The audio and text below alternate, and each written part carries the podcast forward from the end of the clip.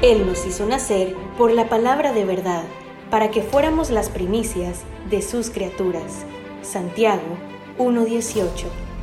Bienvenido al podcast de Iglesia La Hermosa Ministerio Sabenecer, con el pastor Jimmy Berganza. Esperamos que este tema sea de bendición para tu vida.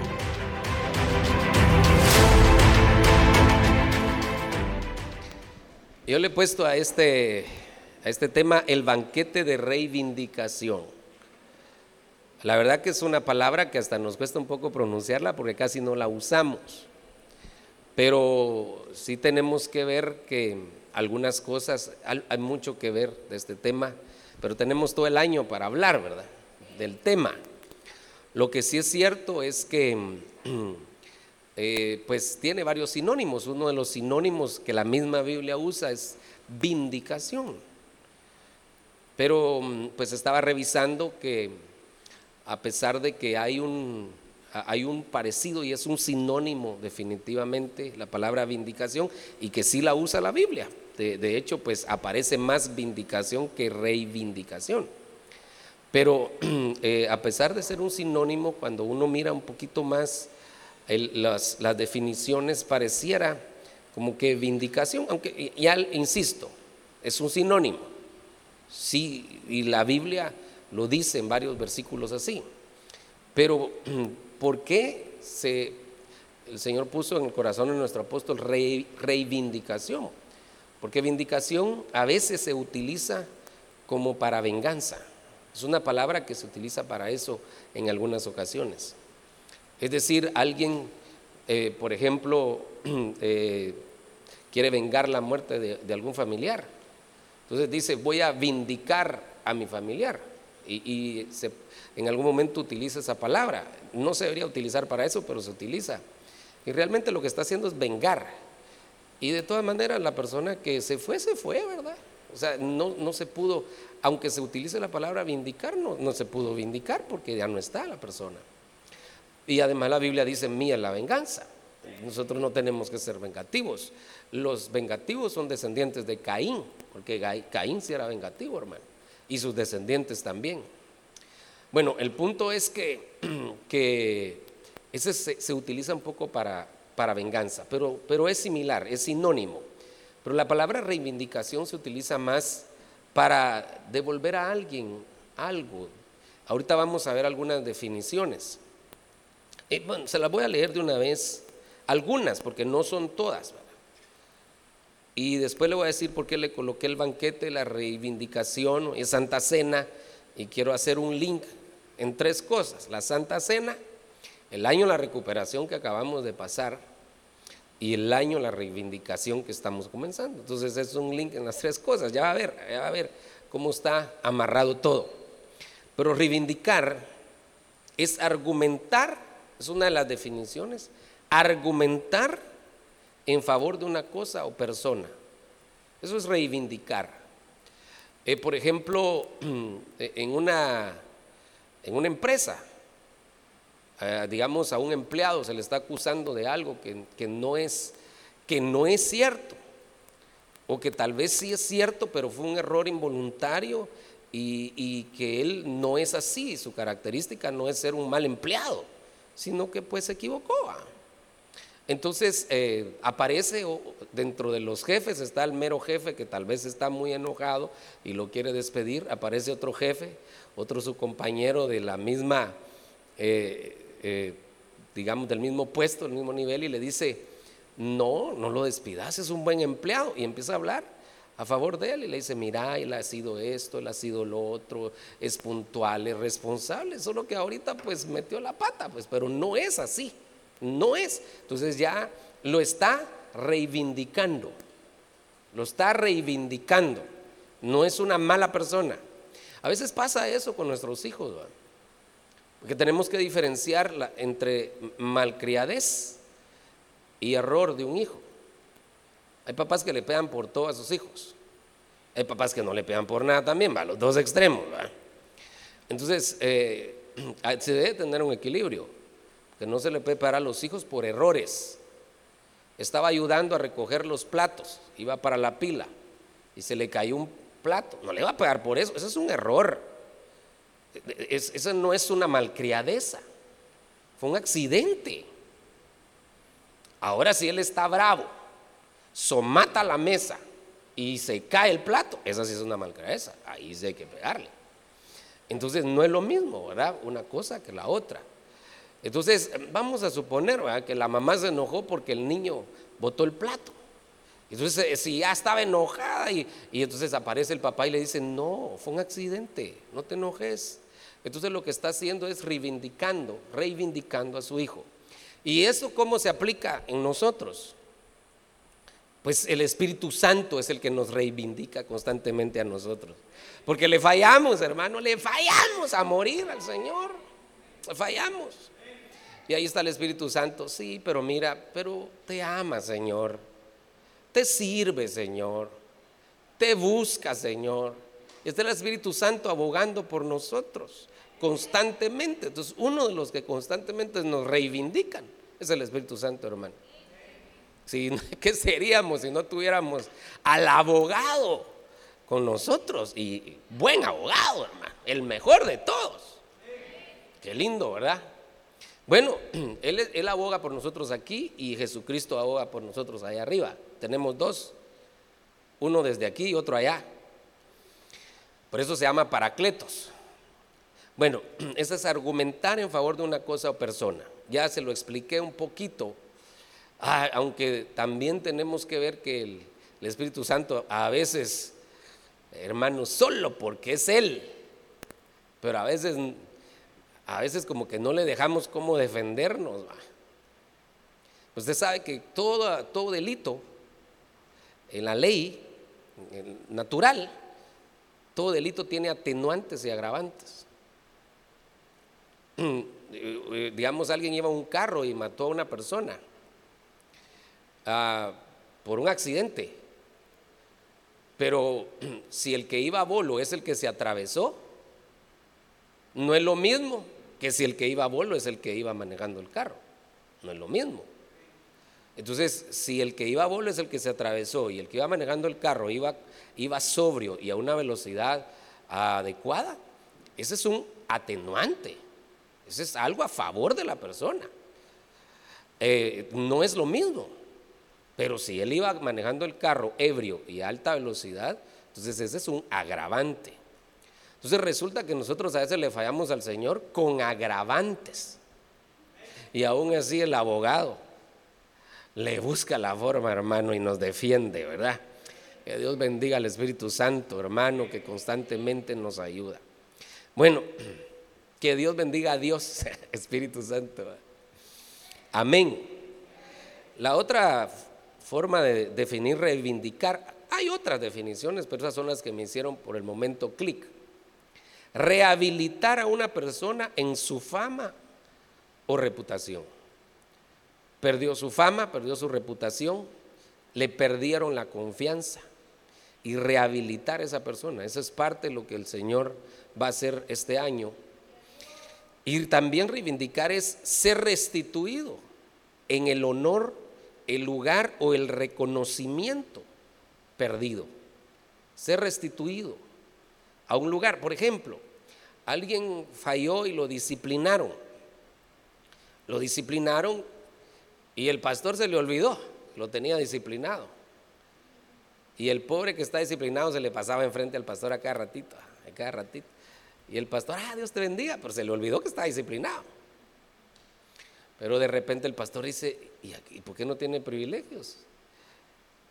Y entonces se recuerda, ah, es que está disciplinado. Y entonces dice, lo llama y le dice, mira, te voy a devolver tus privilegios. Aquí no ha pasado nada. Eso es reivindicar. Eso es lo que Dios va a hacer con nosotros este año. Reivindicarnos, a pesar de que le hemos fallado, hermano, pero por su gracia, por su misericordia. Por eso fue que el apóstol estuvo hablando primero de las siete viudas. Y dentro de las siete viudas, la que, la viuda que fue Betsabé, que, fue, que era viuda, pero además era adúltera. Y luego la linquió esta viuda adúltera con las siete mujeres adúlteras que fueron perdonadas. Y él explicó que la reivindicación tenía que ver mucho en este año con el perdón. el Señor está derramando un espíritu de perdón también sobre nosotros. Por eso tenemos que sentirnos perdonados. No podemos empezar este año sintiéndonos acusados. No podemos empezar este año así. Tenemos que empezar el año sintiéndonos amados por Dios. Sintiéndonos, sintiendo que el Señor nos quiere bendecir este año y no que Él quiere, mm, que nos quiere dar coscos. No, nos quiere bendecir. Claro que si nos seguimos portando mal, pues tal vez en algún momento nos jalar las orejitas, pero Él quiere derramar su perdón sobre nosotros. Bueno, esas son algunas definiciones, pero ¿por qué yo ahora quiero linkearlo? ¿Por qué le puse el banquete de la recuperación? Eh, perdón, de la reivindicación. Porque resulta que en Lucas capítulo 15, perdón, antes del que lo lea, Lucas capítulo 15, este Resulta que hay tres recuperaciones ahí. Y las tres recuperaciones terminaron en fiesta.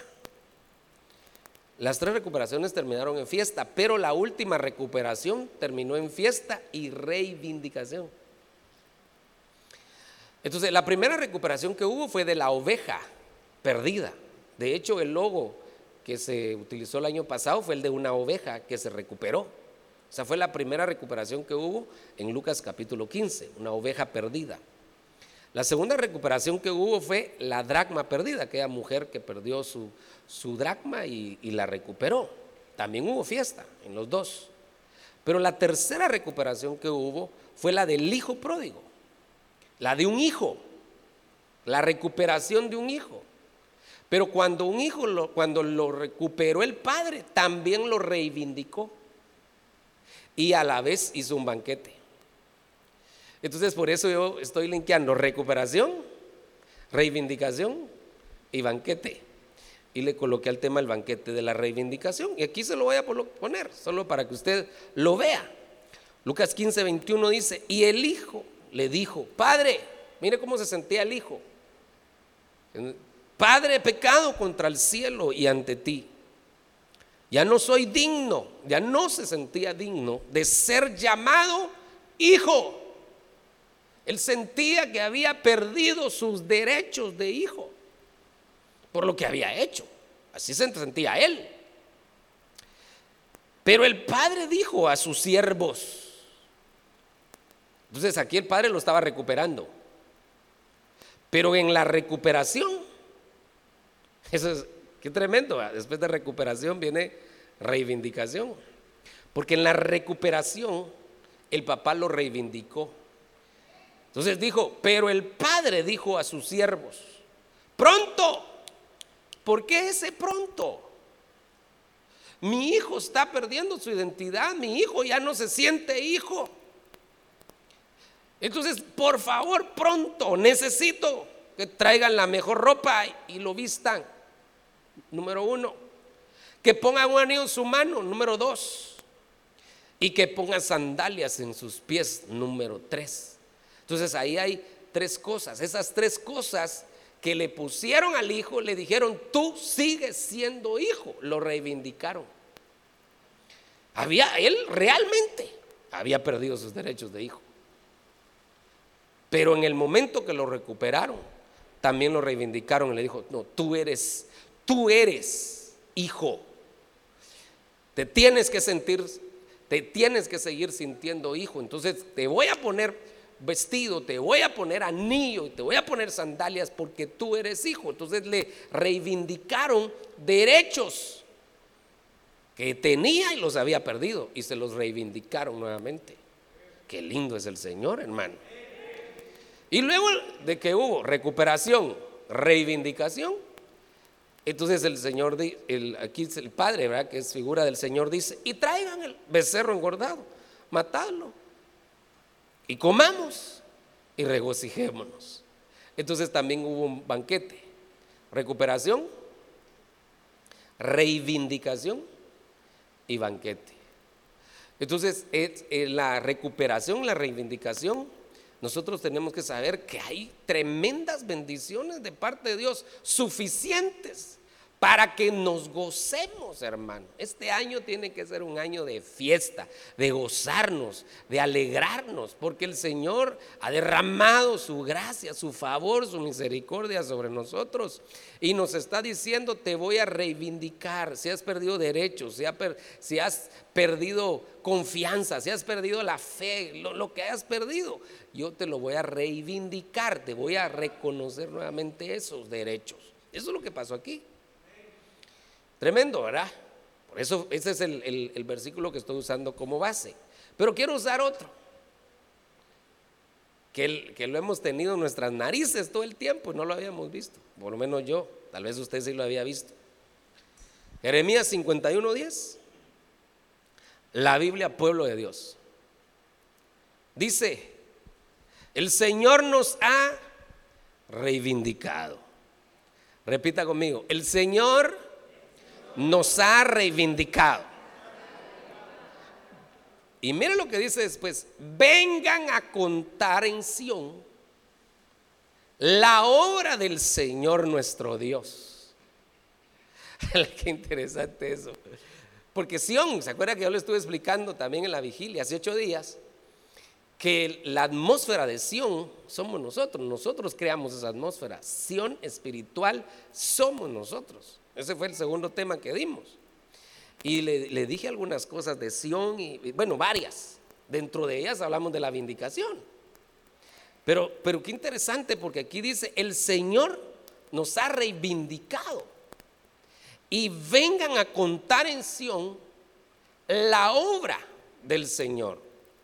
Entonces aquí quiero subrayar algunas cosas. Y lo primero que quiero subrayar es la obra. Nosotros no somos salvos por obras, sino somos salvos por la obra en la cruz. O sea, no somos salvos por obra, pero sí por la obra. O sea que al final sí hubo una obra, pero la obra del Señor en la cruz del Calvario. no por nuestras obras.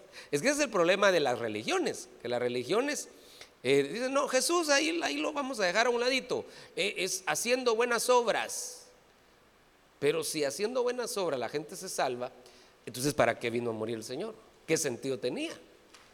Lo que hubiera hecho es que hubiera mandado un listado de cosas que se tenían que hacer.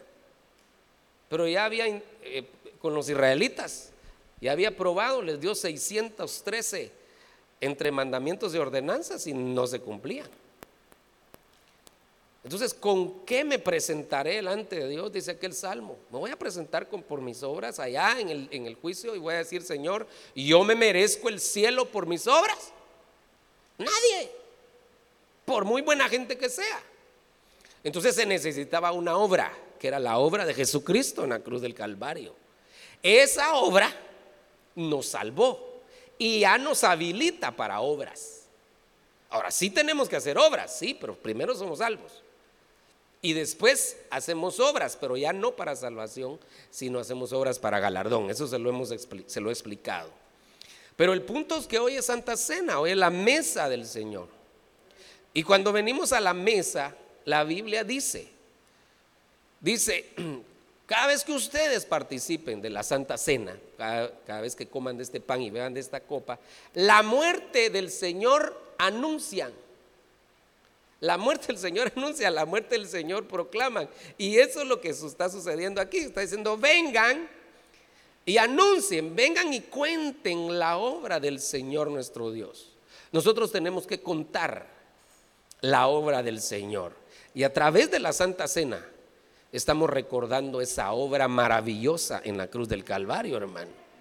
Qué lindo, ¿verdad? Estamos recordando lo que el Señor hizo hace dos mil años. Y lo estamos contando, lo estamos declarando a las potestades. Estamos diciendo, soy salvo, porque, porque el Señor hizo una obra. Cantamos un coro que decía, soy feliz, Cristo me salvó, soy feliz, Cristo me salvó soy feliz, Cristo me salvó, andando gloria, aleluya, Cristo me salvó. ¿Cuántos son salvos aquí? Da gracias al Señor por esa obra. Gracias Señor por esa obra. Gracias, gracias. Eso es, amén. Démosle ese aplauso al Señor.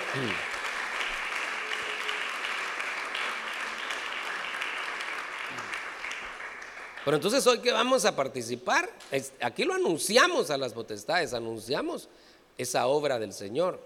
Pero también lo tenemos que anunciar con nuestros amigos, nuestros familiares, nuestros vecinos, nuestros ah, eh, conocidos. Tenemos que estar anunciando la obra del Señor. Pero, pero, ¿qué hizo el Señor en la cruz del Calvario? Cuando nos salvó, pues arriba dice, el Señor nos ha reivindicado. Entonces lo que, lo que el Señor hizo fue reivindicarnos.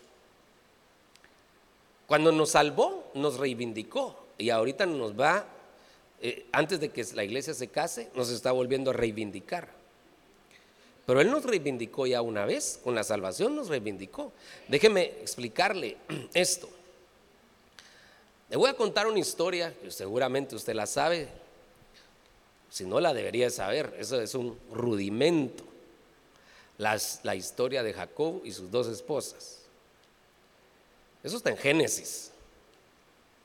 Y que hay personas que dicen, yo no leo la Biblia porque no la entiendo. Sí, porque quiere empezar por Apocalipsis, quiere empezar por el final. Empiece por el principio. Y Génesis es un libro histórico. ¿Quién no va a entender Génesis? Sí, es historia. Es una historia bíblica, pues, pero es historia. Entonces, ahí en Génesis aparece la historia de Jacob, que, es, que iba huyendo de su hermano después de que le robó su primogenitura y le robó su bendición. Solo eso le había robado. No le había robado mucho.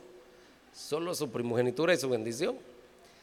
Y su hermano, pues, que no era nada violento, lo único que había hecho es que lo iba a matar. Solo eso, nada más, que lo iba a matar clavos que se dan en las familias.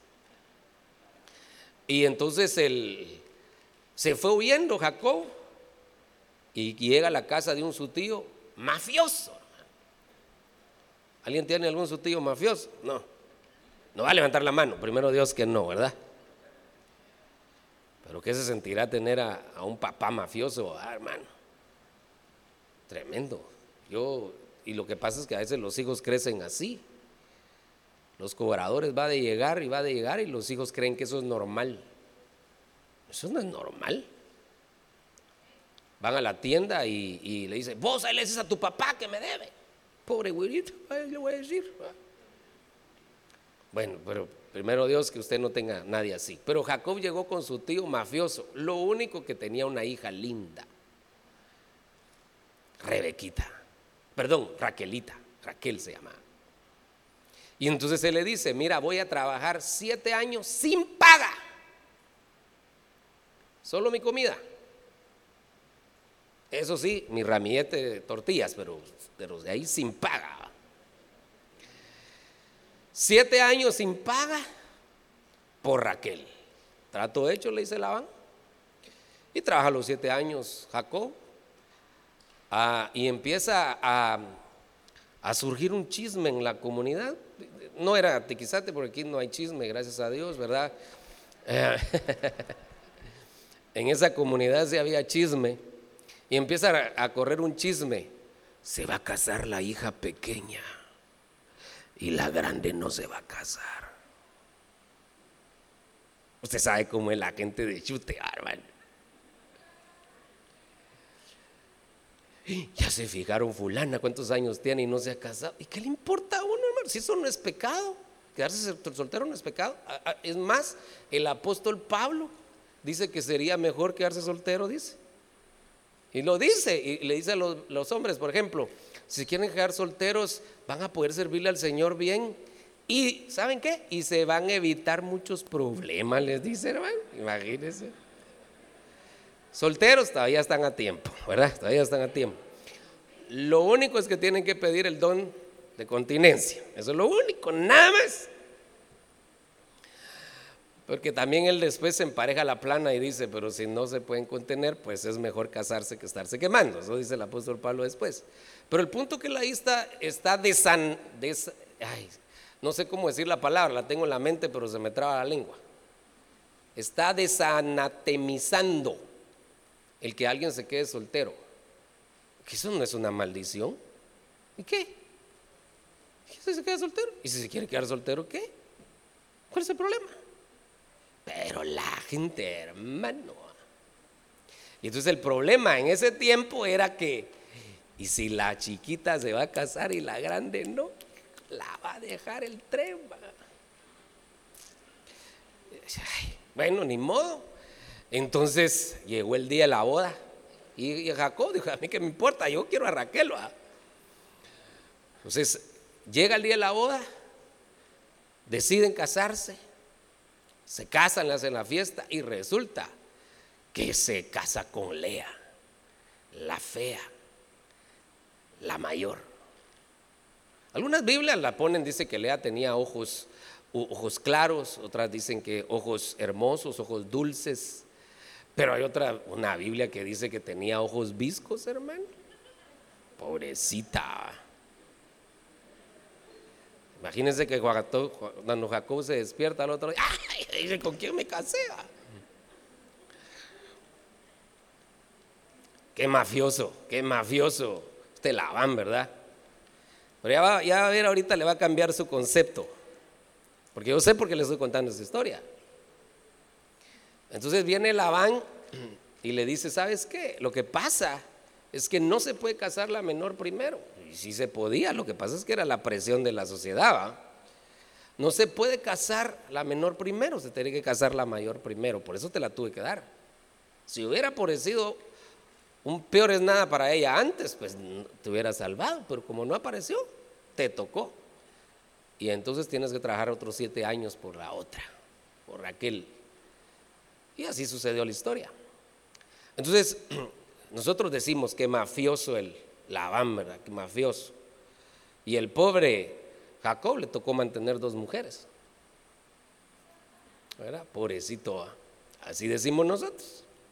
Pero ¿qué pasó?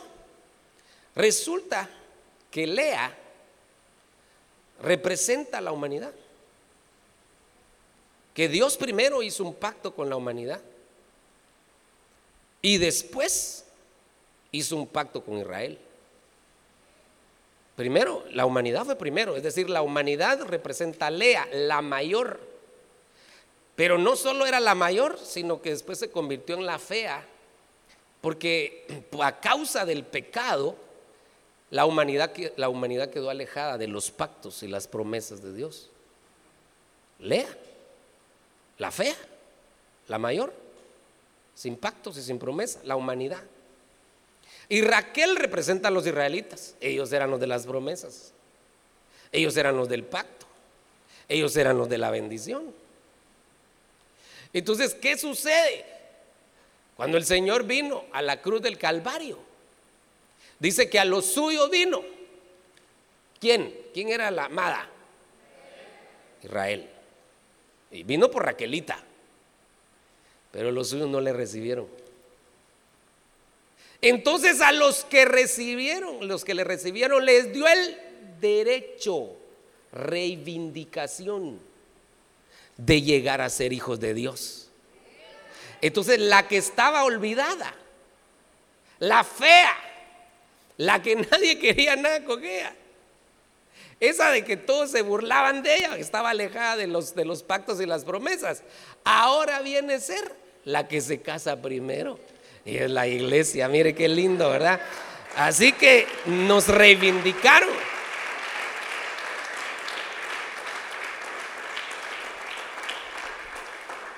Jacob representa a Jesucristo. no va a haber trato con Israel si primero no se casa con la iglesia. Así que ni ellos sin nosotros, ni nosotros sin ellos, ¿verdad? Porque eh, de alguna manera el Señor los usó a ellos para que la salvación llegara a nosotros. Pero ahora ellos, ellos eh, eh, necesitan urgentemente que lea la fea, la visca, la alejada de los pactos y promesas, se case. Porque en cuanto ella se case, entonces ya tienen derechos ellos, ya tienen derecho otra vez. Qué tremendo, ¿verdad? Así que ahora La humanidad que estaba alejada de los pactos y la promesa ha sido reivindicada. Por eso dice, el Señor nos ha reivindicado. Hoy estamos en la noche de Santa Cena. Usted se tiene que ir con eso a la mente. El Señor nos ha reivindicado. Nos ha reivindicado. Ahora sí tenemos pacto. Ahora sí tenemos promesas. Ahora sí tenemos bendición. En Cristo Jesús sus promesas son sí y amén. Son para mí. Toda la Biblia es para mí. Nos han reivindicado. No teníamos derecho. Ahora tenemos derecho. Eso es reivindicación. Reivindicación. Le, quiero contar un caso de un, de un, muchacho que se puso el apellido de su papá, pero se lo, se lo puso de una manera chafa.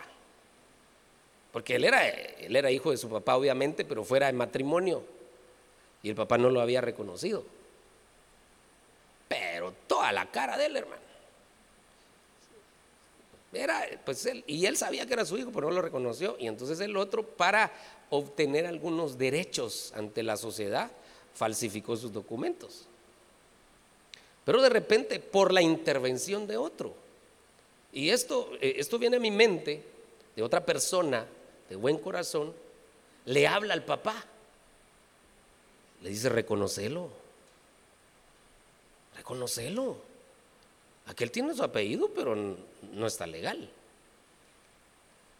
Reconocelo. Y, él no te va a pedir nada. No te va a pedir nada. Porque él, lo que quiere nada más que lo reconozcas. Y porque tenía que arreglar unos sus papeles, y no sé, pero no te va a pedir herencia, no te preocupes. Y al final de las cansadas, el papá lo reconoció. A la fuerza lo reivindicó.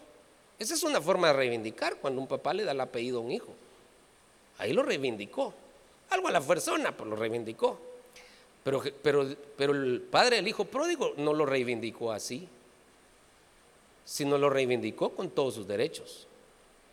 El Señor no nos reivindica, no nos reivindica a nosotros sin derechos. Si dice, si te estoy dando acceso, te estoy dando acceso a todo nos está reivindicando con derechos. Te doy el apellido y también te doy todos los derechos que corresponden a un hijo. Eso es lo que el Señor hizo. Así que usted sí tiene derechos, hermano. Yo lo que he entendido es que, mire, los de la doctrina del, reino ya manejan una, una, una temática, que es la temática de la legalidad. Las cosas que son legales se pueden exigir. Ellos así lo dicen ellos, ¿verdad? Solo que se desvían y empiezan a exigir de todo y, nunca buscan agradar a Dios. Primero agrademos a Dios y, después vemos cuáles son los derechos que el Señor nos da. Pero hay, hay cierto problemita en la forma en la que ellos lo explican. Pero algo que es cierto es que este tema de la reivindicación tiene que ver mucho con cosas de derechos, cosas legales. En los aires se manejan cosas legales, se manejan principios. Sí, Señor. Mire, pues, le voy a poner un, principio, por ejemplo, el principio de jerarquías. Apocalipsis, le voy a poner dos ejemplos. Apocalipsis dice, esta es la revelación de Jesucristo que Dios le dio. Entonces, el Padre le dio la revelación a Jesucristo ya jerarquía. Y Jesucristo la envió por su ángel, jerarquía, a su siervo Juan, apóstol, jerarquía, y ahí vamos cuatro.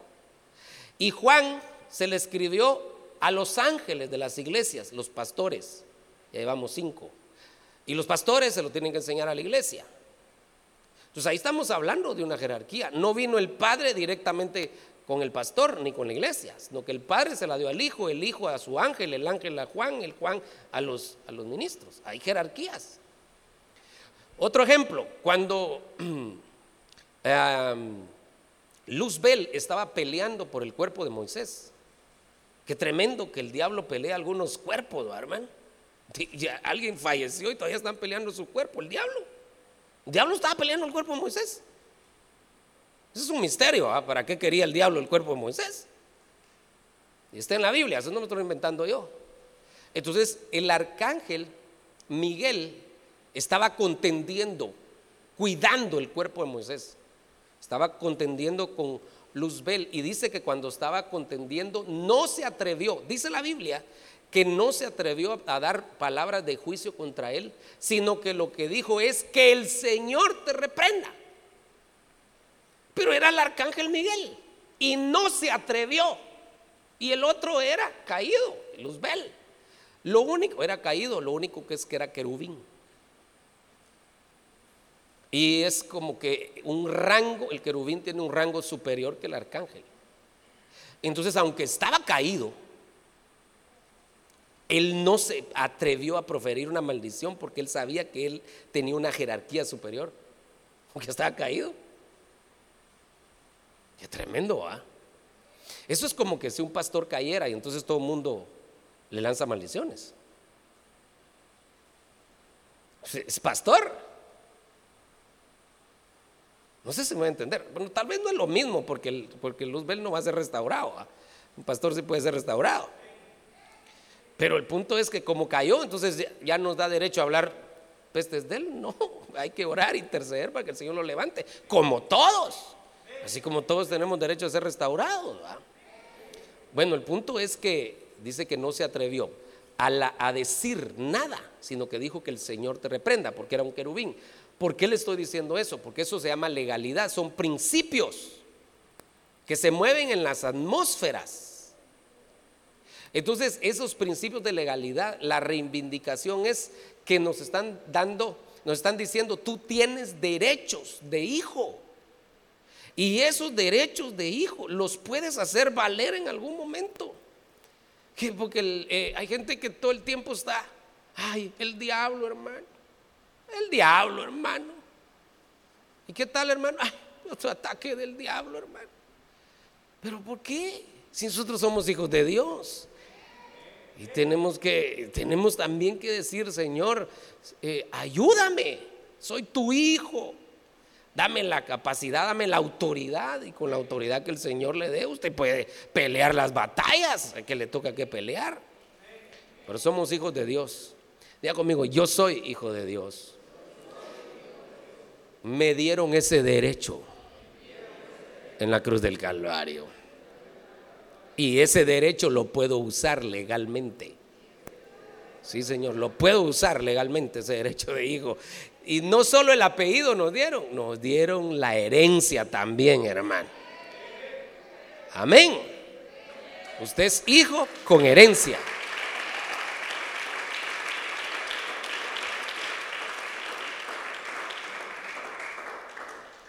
Muy bien, entonces estamos un poco entrando a esto de la reivindicación, ¿verdad, hermano? Pero hay mucho que hablar de esto. Y yo quiero hablarle de un par de cositas nada más antes de ministrar la Santa Cena. Ah, vamos a ver. Este, primero quiero que este versículo 51.10 de Jeremías lo miremos en tres versiones, así rapidito. Es el mismo versículo. La primera parte, Jeremías 51.10, la versión Castilian. Yahvé mostró nuestros derechos. Mire pues, este es el pasaje que estamos usando. El Señor nos ha reivindicado. Amén. Entonces yo lo que hice, solo para explicarle lo que le estoy leyendo, es que yo no estoy colocando el resto del versículo sino que lo que estoy haciendo ahorita en, las versiones que estamos comparando es que le estoy leyendo la primera parte. El Señor nos ha reivindicado. ¿Cómo lo dice esta versión Castilian? Yahvé mostró nuestros derechos. ¿Qué es reivindicación? Que el Señor haya mostrado nuestros derechos. Mire, qué lindo, hermano. Qué lindo eso. Por eso le explicaba que sí nos dieron derechos. Tal, no lo merecíamos. Sin el tal vez le iba a decir que tal vez no lo merecíamos. No. Sin el tal vez no merecíamos nada. Pero el Señor se acordó de nosotros y en la cruz del Calvario nos mostró nuestros derechos, los derechos que ahora tenemos. Es su reivindicación. Mire lo que dice esta otra versión, siempre la primera parte. Yahvé ha proclamado nuestra vindicación. Hizo una proclama. Y esa es la proclama que se, se hizo este año. Ha proclamado nuestra vindicación. Ya le dije que es un sinónimo, ¿verdad? Y la Biblia esta, del peregrino es esta. Dice, el Señor nos ha rehabilitado. Nos ha rehabilitado. Si habíamos estado todos desquebrajados, no sé cómo andamos, el Señor nos ha rehabilitado. Qué lindo cómo lo dicen estas versiones. Pero quiero, a esto ya se lo mostré, quiero que veamos este otro, otro versículo, porque estamos en un banquete.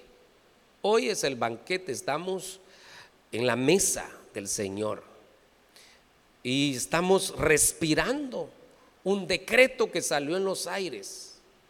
Perdón, antes de que lea esto, porque no quiero que se me distraiga, quiero explicarle esto. En los aires salió un decreto y el decreto que salió fue esto año la reivindicación, fue un decreto apostólico que se dio y eso en los aires tiene un impacto. Y ese es el tiempo en que estamos viviendo ahorita. Entonces, y, lo que estamos tratando es de disfrutar ese tiempo, creerlo, entender lo que Dios está haciendo desde ya. Y con esta mesa nos estamos recordando que ya nos reivindicaron, ya nos reivindicaron que éramos Lea, pero ahora somos los, los, primeros que tenemos los derechos ya reivindicados. Los israelitas todavía no tienen reivindicados sus derechos. Qué tremendo, ¿eh? Sí se los van a reivindicar, pero todavía no tienen reivindicados sus derechos. Bueno, miremos un poquito más de la reivindicación antes de, de prepararnos para participar de la mesa. Génesis 20, 16. Y a Sara le dijo, mira, he dado a tu hermano mil piezas de plata. He aquí, esta es tu vindicación delante de todos los que están contigo y ante todos quedas vindicada. Este fue el pasaje que el apóstol utilizó para declarar el año de la reivindicación, de la reivindicación. Hasta mira, hasta me cuesta todavía decir la palabra. Pero a fin de año no solo la vamos a decir bien, sino que vamos a haber saboreado todo esto, hermano. Pero este fue la palabra, e, e, este fue el pasaje que él utilizó. Cuando Sara está siendo reivindicada. ¿Qué había pasado? Porque Sara representa la iglesia, eso lo explicó él. Y él habló de las siete mujeres adúlteras y que representan a la iglesia. La iglesia que le que, que, que falla, fallamos pero que el Señor en su misericordia quiere reivindicarnos. Eso explicó él, pero eh, eh, y usted escuchó el tema aquí. Pero el punto aquí es, eh, es que, que, necesito puntualizar unas cosas. Sara, por un error, juntamente con Abraham, termina siendo mujer del faraón. Cae en adulterio. Al final Faraón se da cuenta de que era mujer de, de, Abraham y se la devuelve. Pues eso era fácil, te devuelve a tu mujer. Sí, pero a Sara le iba a decir, esta estuvo con Faraón. Esta es una adúltera. Sé que tremendo, ¿verdad? Por eso, esa es la diferencia entre perdonar y reivindicar. Por ejemplo, ¿qué pasa en un matrimonio donde uno de los dos falla y sale a luz. Y sale a luz. Bueno, puede salir a luz de varias formas. Una es que eh, uno de los cónyuges esté tan compungido, tan arrepentido delante de Dios, que confiese su pecado y se lo confiesa. O puede salir porque lo amarraron, lo agarraron con las manos en la masa, en la mesa, en la misa, en la moza y en la musa, ¿verdad? Entonces lo agarraron, salió a luz. Entonces decide el, el cónyuge dañado decide perdonar. El perdón es inmediato. Sí, te perdono. Pero al primer clavo, a los ocho días, le dice, pero mira, ¿y qué estás alegando? ¿Y no te acordás lo que me hiciste, pues? Entonces la perdonó, pero no la reivindicó. Porque cada vez que tienen problemas, saca luz lo que ella hizo. Sí la perdonó. Lo que pasa es que su corazón está sanando también, porque somos, humanos. Entonces su corazón está sanando y, y sobre todo si está buscando una ayuda ministerial, eso va a caminar mejor. Está sanando. Pero si cada vez que sale un problema, le echa en cara lo que pasó, la perdonó, pero no la reivindicó. ¿Qué pasaría si el Señor nos estuviera echando en cara todo lo que nosotros hacemos, hermano? Dios es bueno, Dios es misericordioso, hermano. Y usted tiene que saber que a partir de ahora, si hay algo, algún error, alguna cosa en su pasado, en su vida, que le ha afectado, incluso para hablar de Cristo, porque cuando usted habla de Cristo le dicen, pero vos, vos vas a hablar de Cristo y no vos hiciste tal cosa, pues. Entonces usted ahora, usted tiene que sentirse seguro de que lo reivindicaron. Y usted tiene que decir, eso era. Pero ahora no solo he sido perdonado, sino que he sido limpiado por la sangre de Cristo. Y ya no soy el mismo. Y si Dios no me lo reprocha, no me lo puede reprochar nadie más. Esa es, esa reivindicación. Entonces Sara se la estaban devolviendo al marido, pero todo el mundo iba a hablar. Todo el mundo iba a decir que era una adúltera. Entonces, eh, lo que dice, lo que dice eh, Faraón es, no solo te voy a devolver con tu marido, sino que te voy a vindicar. Eso es lo que está diciendo aquí. Tu vindicación delante de todos. Pero este pasaje en Génesis 20, 16 es una belleza, hermano en otras versiones, que también las habíamos visto, pero como que habíamos pasado de noche. Déjeme solo mostrarle estas versiones y disfrutes esta palabra del Señor, hermano. Ya vamos a ver otras cosas otro día. Y ahorita ya vamos a participar de la Santa Cena. Pero mire, esta, esta es la versión que le estoy leyendo. Y a Sara le dijo, mira, he dado a tu hermano mil piezas de plata He aquí esta es tu vindicación delante de todos los que están contigo y ante todos que has vindicada o reivindicada, según sea la versión, ¿verdad? Pero yo quiero que vea, mire esta versión, hermano, es que es una belleza. And unto Sarah he said, no, no, esa mentiras, esa no la vamos a leer. La versión Castilla. Mire cómo dice. Y a Sara le dijo, he entregado mil ciclos de plata a tu hermano, lo que será para ti un velo sobre los ojos de los que están contigo.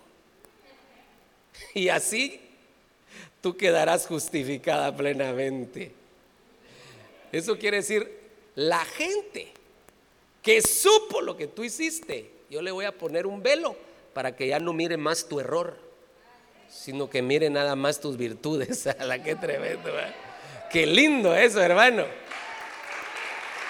A la que lindo.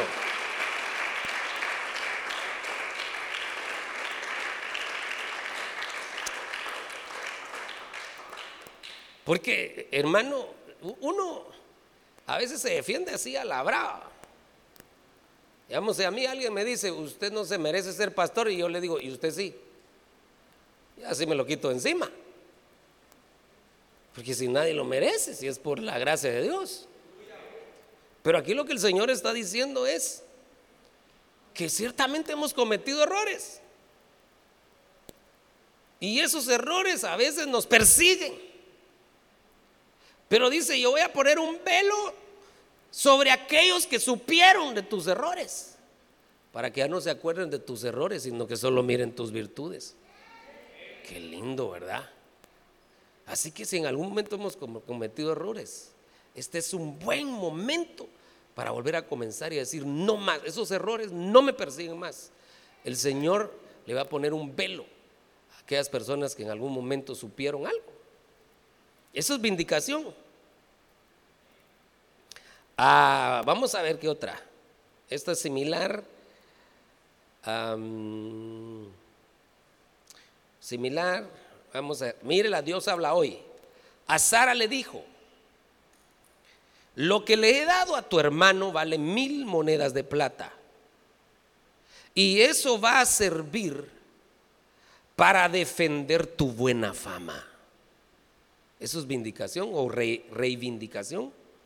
Para defender tu buena fama delante de todos los que están contigo. Nadie podrá hablar mal de ti. Vaya pues. Nadie podrá hablar mal de ti. Yo sé que usted va a decir, bien hermanos, y en el trabajo, ¿cómo hablan mal de mí? Pues, mire, la Biblia dice que si hablan mal de nosotros mintiendo, nos hacen bienaventurados. Pero el problema es que a veces hablan mal y si tienen razón, hermano. Entonces aquí está diciendo, algunas veces se han tenido razón, pero yo ahora les voy a callar la boquita. Yo voy a obrar, no te preocupes, tú no tienes que hacer nada. Lo único que tienes que hacer es creer en la proclama de la, proclama de la reivindicación. Y ya no van a hablar mal. Yo voy a caer la boca. Qué tremendo, ¿verdad? Mire esta versión israelita nazarena. Y a Sara le dijo, aquí le doy a tu hermano mil piezas de plata. Esto te servirá de vindicación delante de todos los que están contigo. Y tú quedas limpia quedas limpia. Vindicación es no solo perdonar, sino declarar limpio a alguien. Ya te perdoné, pero no me, va no me voy a olvidar de lo que me hiciste. No lo está declarando limpio. Declarar limpio delante de todos. Así que usted hoy siéntase limpio. Y si hemos fallado, abogado tenemos para con el Padre, a Jesucristo el justo. Y cuando participe de la Santa Cena esta noche que usted pueda decir, Señor, yo quiero empezar este año sintiéndome limpio. Qué lindo, ¿verdad? Ah, la Biblia, Kadosh. Aquí quiero hacer una bromita. No, no se enoja. ¿Se puede bromear en esta iglesia o somos muy serios aquí? Esta es la versión de los hermanos que vienen cada ocho días a la iglesia. Kadosh. Kadosh. Ay, ay, no, no es mentira. Estoy bromeando nada más. A Sara él dijo, mira, he dado a tu hermano mil piezas de plata. Esto será por el honor de tu continencia. Pero, pero ¿qué continencia si se había metido con él? Se había metido con el faraón. ¿Qué continencia? Pero lo que está diciendo es, esto va a devolverte tu honor, el honor de tu continencia. Y a todas las mujeres contigo. Y habla la verdad de todas estas cosas. Ah, pero hay una que me, gusta y con esta voy a, voy a ir cerrando. Ah, resarcimiento. Mire esta, la Biblia del peregrino. Y a Sara le dijo, he dado a tu hermano mil pesos de plata. Así podrás mirar a la cara a todos los tuyos. Eso, eso me llamó la atención, hermano, porque, mire, hay dos razones por las que uno puede agachar la cabeza. Una es por humildad, diagonal humillación. Pero la humillación está más relacionada con vergüenza. Entonces uno debería inclinar la cabeza, es una señal de humildad o de humillación o de reconocimiento en algún momento. Pero agachar la cabeza también se puede agachar por vergüenza, por sentirse avergonzado. Y aquí le está diciendo, Sara, no solo te estoy devolviendo a tu marido, sino que puedes ver de frente a todos no te preocupes, quedas reivindicada. Entonces, qué lindo es que nosotros este año empecemos a, no, no altivos, pero sí con la frente en alto. y diciendo, el Señor no solo me perdonó, sino me está devolviendo mis derechos de hijo este año. Y puedo mirar de frente a todos los que dicen que no, todos los que dicen que saber cómo voy a terminar, voy a terminar bien porque soy hijo de Dios. Todos los que dicen y saber este, saber qué, qué le va a pasar, no, no, nos va a ir bien. Porque no solo nos han perdonado, sino que nos han dado nuevamente los derechos de hijo. Nos están recordando y nos están entregando nuevamente esos derechos de hijo. Y podemos ver de frente. Mire al que está a la par. Si está, si está despierto, ah, mírelo. Si está dormido, pues no, no lo mire, ah, pero si está despierto.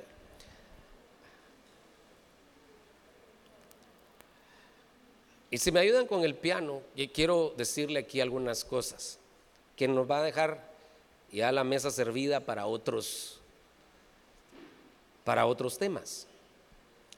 Pero digamos está el que el que está siendo reivindicado, pero está el que reivindica.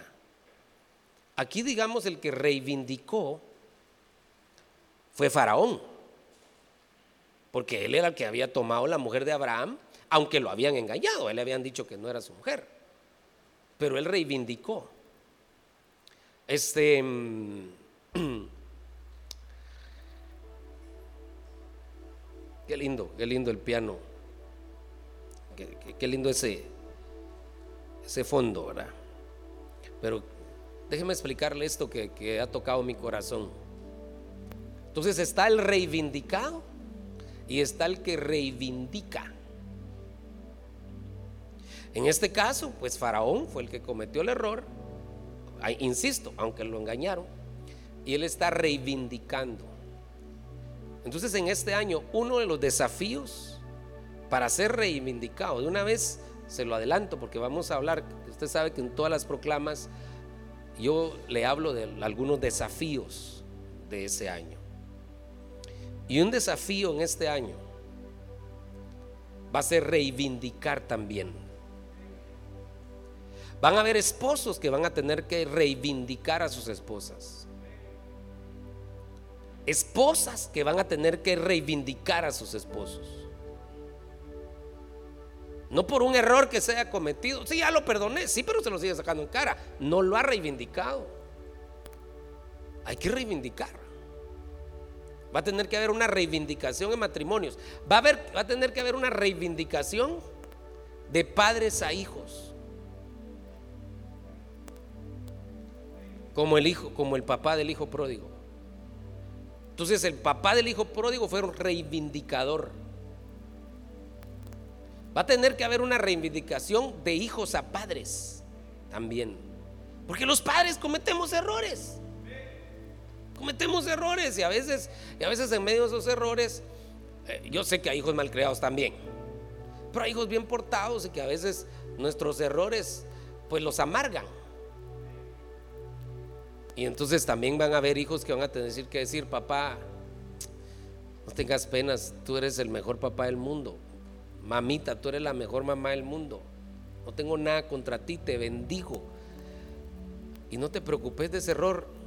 Aquí se queda sepultado de una vez. Nunca más se va a mencionar. Reivindicar.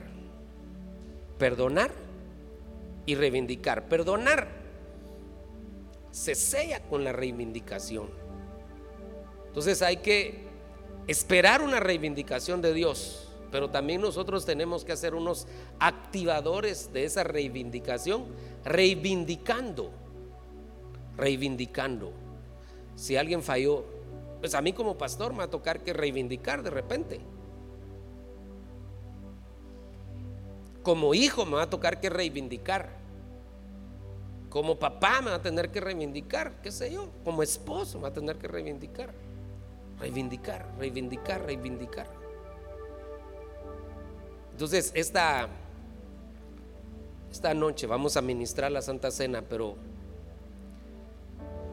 que espíritu de perdón caiga sobre nosotros. Que nos sintamos perdonados, pero también que nos sintamos con la capacidad de perdonar y reivindicar. Y le dice, Señor, así como tú me estás reivindicando, que yo pueda reivindicar. Que podamos ser esos también reivindicadores. Amén. Mientras los hermanos nos, nos ministran con un canto, yo quiero que se ponga de pie. Gracias por escuchar el podcast de Iglesia La Hermosa Ministerio Ebenecer con el pastor Jimmy Berganza.